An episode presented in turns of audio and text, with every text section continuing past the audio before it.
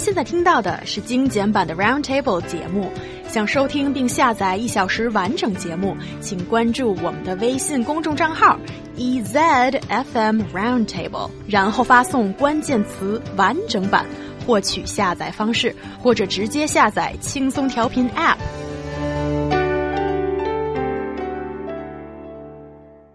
Recently, an internet user said he was fired after the company found him surfing pornographic websites on his mobile phone during lunch break.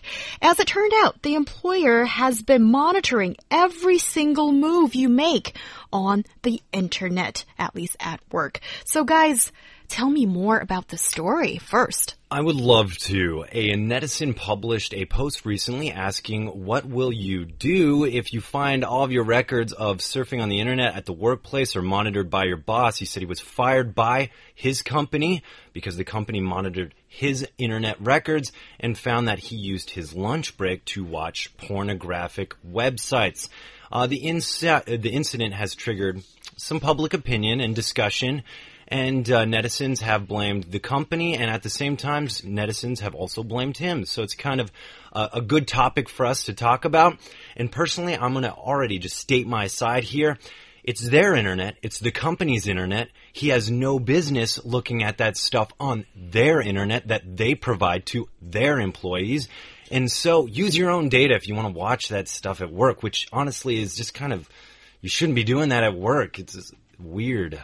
Yeah, when I read the story, I was shocked actually for twice. The first time I was shocked is that, wow, what was the man doing watching pornographic website during the break? Was he insane? This is work time and an adult should be, should have professional qualities and should be self-disciplined. And, uh, on second thought, my question is, how did the company know? And the eh, is the company monitoring everything we do during work hour? That can be horrified to think about as well. I think you say all the important points of this uh, story, Yu Yang, because it shocked me the part when I realized that as soon as you get on your company's Wi-Fi, your company can track every single click you made on your smartphone or on your computer. I used to think it was just the desktop. Apparently it's your smartphone as well. I think this hmm. is probably the most important message that we're sending out to everyone.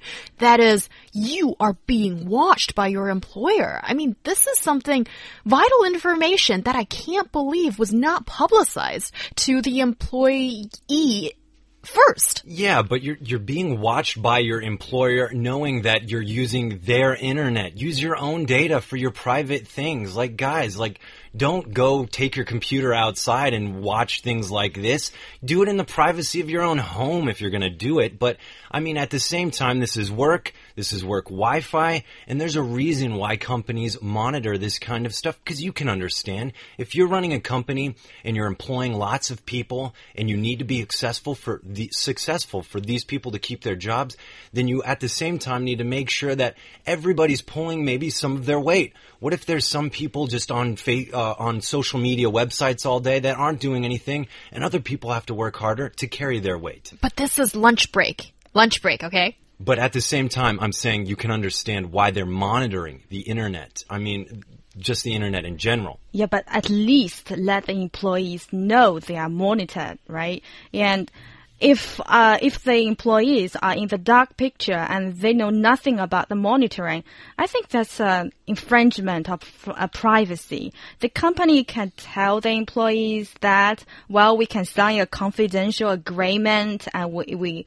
everything is all right and you have your choices and you know that you will be monitored. And I think that leaves employees more choices and control their words and behaviors during the work hour. At the same time, I understand what you're saying, but at the same time, I think, you know, so many people can say excuses for whatever. I think what it comes down to is responsibility. Like, First of all, he's watching porn at work. I don't care if it's during your lunch break. A, that makes everybody that maybe saw you doing that feel really awkward, like PDA in the office. It's just, I mean, more than PDA. It's just weird to do that at work. And at the same time, like, it's not like he was just like surfing Taobao all day and got fired. He got fired because he was watching like pornographic stuff at work using their Wi-Fi. Well, yeah, but he probably, we don't know the details. I'm just trying to set the picture. Maybe, I mean, he's doing it in his own privacy, like, during lunch break. I mean, it could be he's watching porn. What about if he's just playing video games? He's just watching some Japanese anime or whatever. It's none of that stuff is work related, but this guy just wants to have a little break But- during lunch. but that no- is legit. But no one got fired under those circumstances of using the internet that way. This person got fired in this case for watching porn, which Yeah. has, in my opinion, no place in the office. Yeah, and talking about uh, how to uh, under what circumstances the company can fire people, let's look at the labor law. And the labor law requires the company to have a suitable reason to fire an employee even during the preparation period. So talking about the suitable reason, it means the employee violates the law or is proved not to be able to do the job. Obviously, watching porns here is not any of them.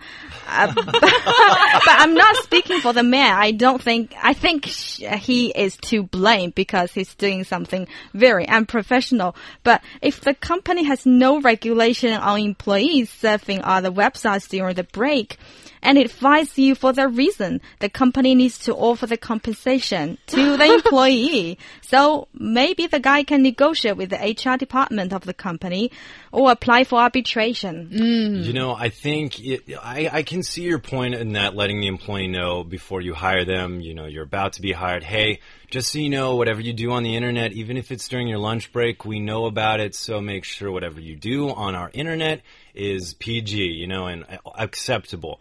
But I, I don't know. At the same time, like this guy was, this guy was watching porn in the office and like Maybe in the bathroom on his mobile phone. and at the same time, he's he's telling the world, "Hey guys, I got fired because I was watching porn on my break." like that is so embarrassing to let the world know. Like, well, this guy must have really loved his job or something, or he really felt slighted to tell the world, "Hey, I was watching porn during my lunch break and I got fired. Everybody, what? Do you, help me out here."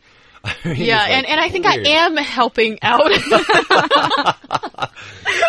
I do have a level of, a tad of uh, sympathy for him because he didn't know.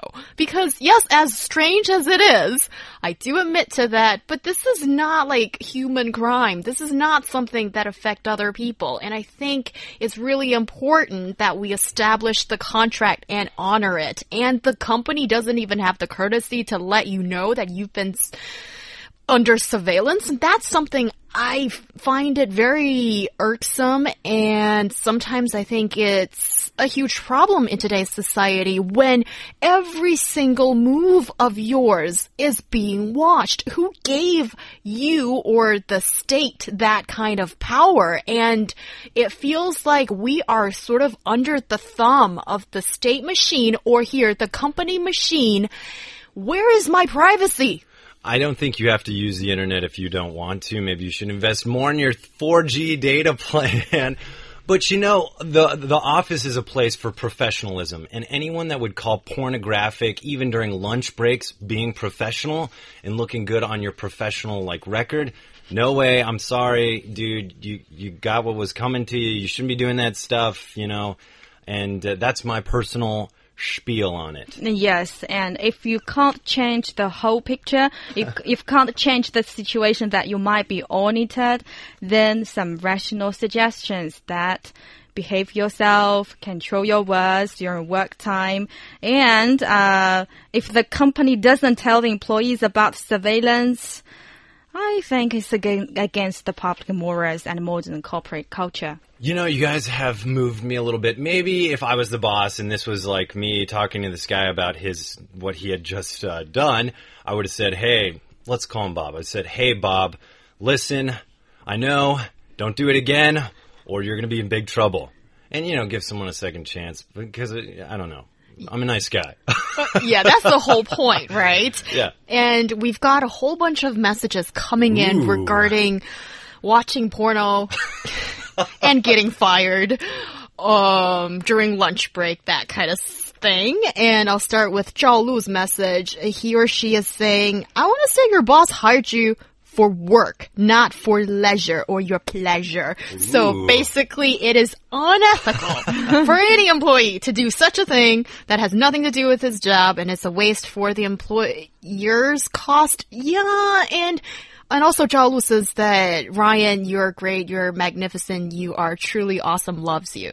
Leisure and pleasure. I love the rhyme scheme Yeah. there, I- and so yeah. bonus points for that. But uh, I love you guys too, It's particularly Zhao Lu, this one person. Jalu.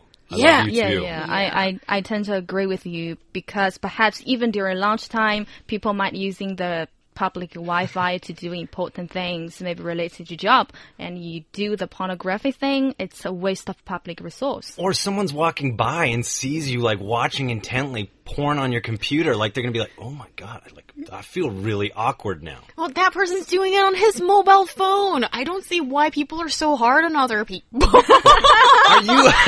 why are oh you so nice today? Hey, Yogs. yeah. She's so nice. yeah.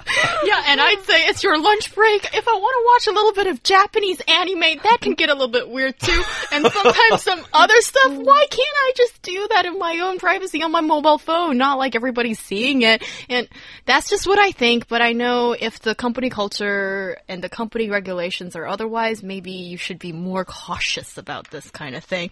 And also, there is Han saying, I've also heard people getting fired by shopping online a lot, playing games a lot, use a proxy next time or your own data plan. Yes, Ryan. You know what, uh, Han? Based off of what you said, you know, uh, every job I've had in the states, like if they found me on anything other than what I was supposed to be doing for work, I would get like one warning and then the second time fired. I don't have sympathy for this because at the same time, you are working, you are hired to do your job, and if you're not doing it, can you blame your employers?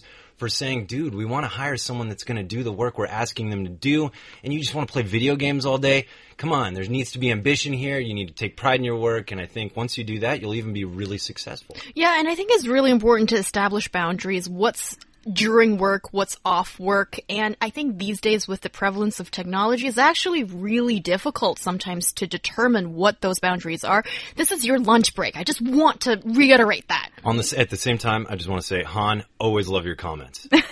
And one personal suggestion, I hope our boss is not listening to our show because don't do the shopping thing during the work hour because you will leave your Alipay code on the record. That can be dangerous and Untraceable. yeah, potentially, yeah, yeah, yeah. You, your records will be found by others, and your money will.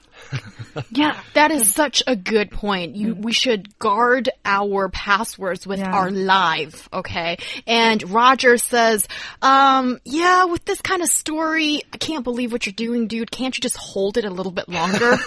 oh my god, I'm Well saying said. this. Yeah, yeah, okay, Roger, that's a very good point. And Guar, Jia, something, something, something, and Annabelle, both of them say that the boss should not butt into your business when they shouldn't be there. So, well, you know, that's very interesting. You're listening to Roundtable with myself, He Yang, Yu Yang, and Ryan Price.